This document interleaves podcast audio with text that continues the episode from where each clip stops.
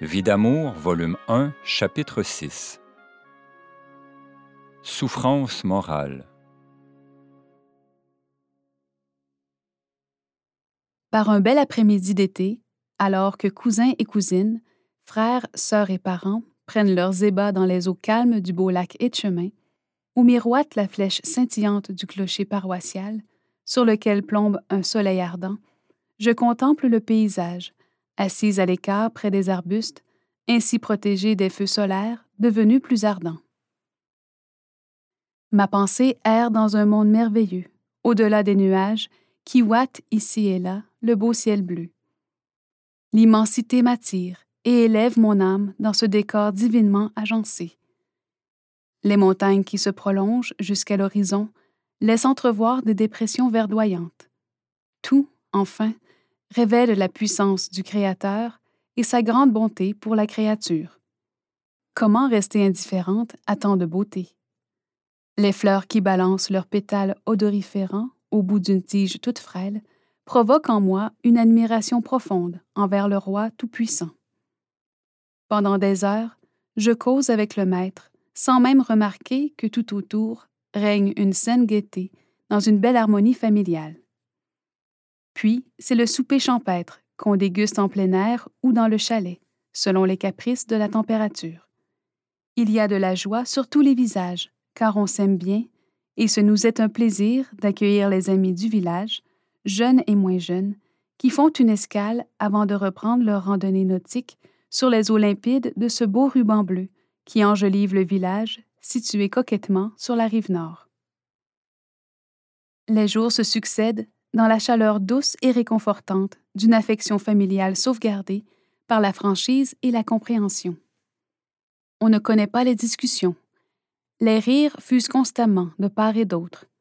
Aucune jalousie ne trouble la bonne entente entre cousins et cousines. Il y a comme un aimant qui nous attire tous, sous le regard amusé des parents, des oncles et des tantes. On cause, on rit, on chante. À peu près du même âge, deux cousines me sont particulièrement chères, Simone et Huguette Giguère. Jamais une ombre ne vient ternir l'affection sincère que nous nous portons. Affection basée sur la charité, la piété, le même idéal. Pendant des heures, nous causons de nos études, de notre idéal, de notre vocation.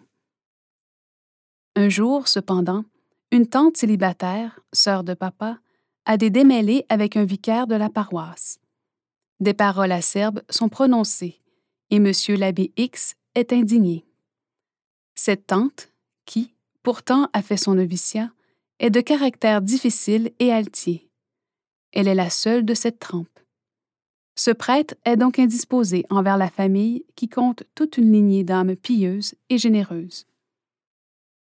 Un 14 août, je contemple encore les beautés de la nature qui nous montre ce jour-là un ciel sans nuages, une étendue d'eau qu'aucune brise légère ne vient troubler, des oiseaux qui découpent leurs ailes déployées sur un ciel d'azur. Tout contribue à préparer l'âme à la belle fête de l'Assomption de la bienheureuse Vierge Marie que l'Église célèbre le lendemain. C'est l'anniversaire de la mort de mon frère Silvio, décédé à 13 ans à la suite d'une opération. Oui, malgré les douleurs qui l'étreignaient, ce jeune frère pieux et bon disait à maman en souriant sur son lit d'hôpital. Je vais célébrer la fête de la Sainte Vierge au ciel. J'ai bien hâte. Et le soir, Dieu venait cueillir un lys. Le lendemain, nous avons le bonheur de chanter les gloires de Marie. Ce beau jour de l'Assomption me rend tellement heureuse. Au cours de la semaine, comme d'habitude, je vais communier. Je suis à genoux, Monsieur l'abbé X passe près de moi avec le ciboire et me donne un coup de coude sur la tête, ce qui fait virevolter mon chapeau. Ce geste me surprend. Je crois à un accident, même si j'ai la conviction du contraire, car j'ai appris quelques jours auparavant la chicane qu'il a eue avec ma tante. Ma communion se fait plus fervente ce matin-là. Je ressens une blessure qui fait mal.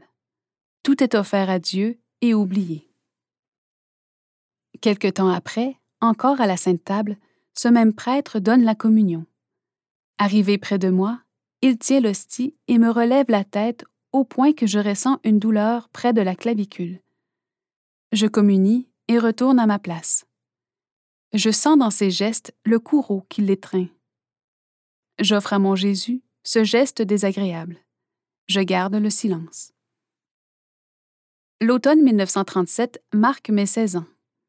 Voici ma dernière année scolaire et j'ai la joie de retrouver la même institutrice. Quel bonheur de revoir mes compagnes et nos excellentes religieuses. C'est dans une ambiance fraternelle que débute l'année où la morale, la théodicée, l'apologétique, la logique, la pédagogie, l'histoire, etc., se partageront nos heures d'études jusqu'au jour où le brevet supérieur couronnera nos efforts. La messe et la communion m'aident beaucoup aussi et j'y suis fidèle. Les leçons de catéchisme expliquées par sœur Sainte-Rose de Viterbe sont vraiment intéressantes.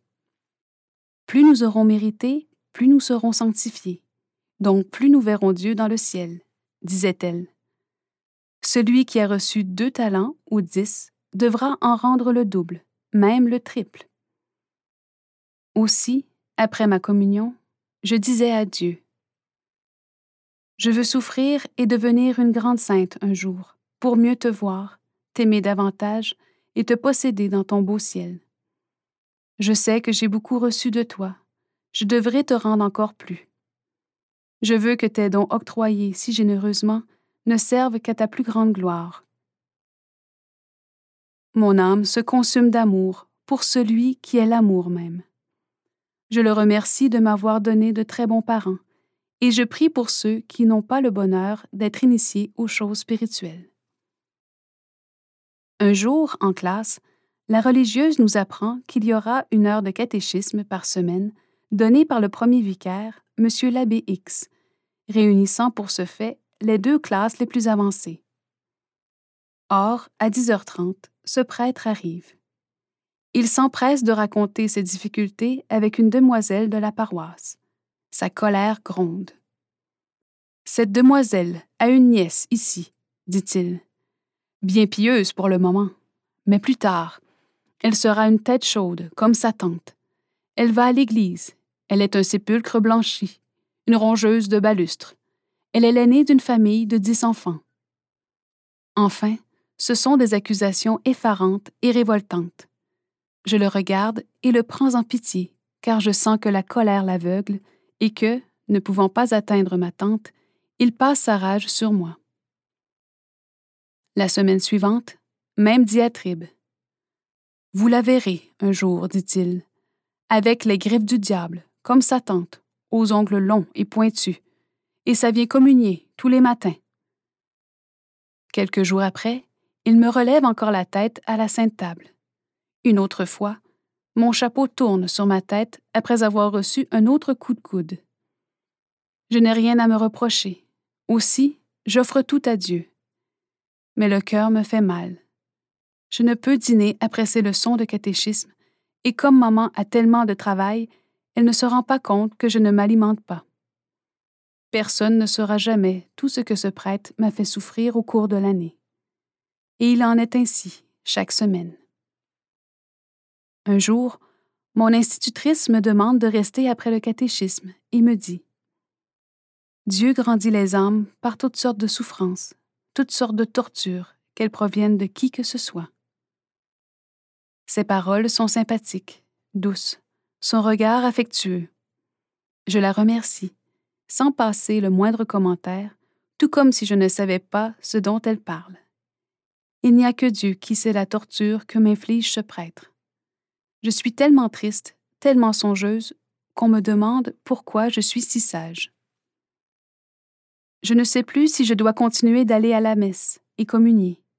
Je regarde les gens qui communient et j'ai l'impression qu'ils sont tous des sépulcres blanchis. La façon d'agir de ce prêtre me bouleverse. Je vais à la table sainte acceptant à l'avance le geste peu charitable lorsque c'est lui qui distribue la communion. Je le regarde célébrer sa messe. Rien en lui ne dispose à la piété. Mes souffrances intérieures apportent des complications physiques. À 16 ans, je ne digère plus. Le médecin m'oblige à passer un examen stomacal à l'Hôtel Dieu de Lévis, examen qui révèle une ptose de l'estomac de 4 pouces, 10 cm, dilatation descente. Le médecin est surpris et dit à mon père que les ptoses de l'estomac proviennent dans la majeure partie des cas de peine morale. Mon père ne voit rien qui puisse me faire souffrir. De mon côté, je me garde bien de dire un mot. Un régime sévère m'est prescrit, ainsi que le port d'un article de lingerie susceptible d'améliorer la situation. Toutefois, la peine est toujours là. À l'appel de monsieur le curé ou du second vicaire, je vais souvent au presbytère. Les services qui me sont demandés sont toujours acceptés. J'ai l'occasion de coudoyer le premier vicaire chez ma vieille femme malade lorsqu'elle communie le premier samedi du mois. Les yeux de ce prêtre me font peur. Aussi, je demande à Dieu la grâce de les lui ouvrir. Vient son tour de prêcher une heure sainte, et voici qu'il parle de charité. Il souligne un fait qui s'est passé dans le village, fait qui engageait une action légère de la part d'un monsieur qu'il n'aimait pas. Heureusement, cet homme n'est pas de ma parenté. Il commente le tout, donne les détails les plus délicats, à tel point que les gens sortent de l'Église en disant que telle personne a été visée. À 16 ans, je comprends que la prédication de ce prêtre laisse à désirer. Il veut la pratique de la charité et il est le premier à y manquer sérieusement du haut de la chair. Des critiques sévères sont faites à son sujet.